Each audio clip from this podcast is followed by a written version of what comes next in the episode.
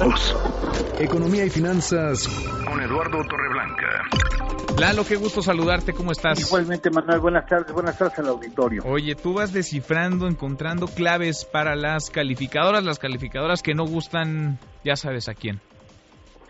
Sí, y no le gusta, sí, pero están muy atentas y debo de entender, como lo manifestamos en su oportunidad, que el pasado memorándum del viernes anterior, que eh, exhorta a un esfuerzo más de austeridad con el propósito de encaminarlo hacia el fortalecimiento de las finanzas de Pemex, una muestra de que lo que ha hecho hasta el momento el gobierno no resulta suficiente.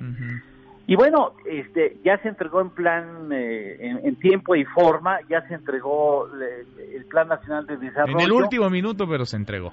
Se entregó, eh, ya se entregó. Ahora siguen los planes sectoriales donde un asunto muy importante es que al parecer habrá objetivos específicos y forma de medir los objetivos, el cumplimiento de los objetivos.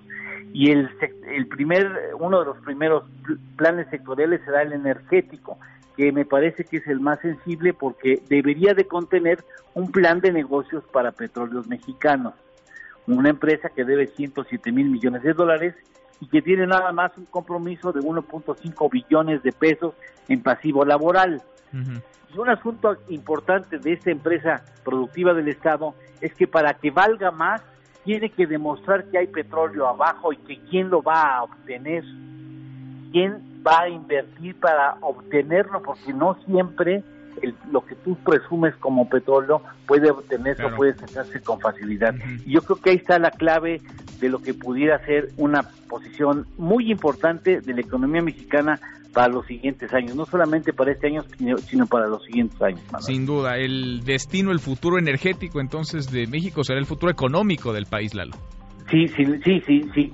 si no la libra Pemex, el gobierno con Pemex, las cosas se pueden complicar en el mediano aliento para la economía mexicana en su conjunto. Bueno, pues ahí está el tema y lo vamos, lo vamos conversando. ¿Postre? Eh, no es muy dulce, pero bueno, estudio de la O avalado por la ONU. Hay un millón de especies en peligro en la Tierra. ¿sí? De 8 millones que se tienen contabilizados. Un millón de especies.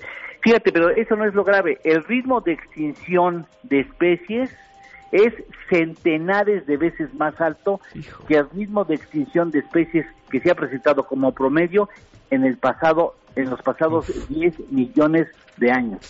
Qué daño eh, le hemos hecho a este planeta. Y no tenemos otro, Lalo. Qué daño le hemos hecho. Un abrazo, gracias. Gracias, buenas tardes.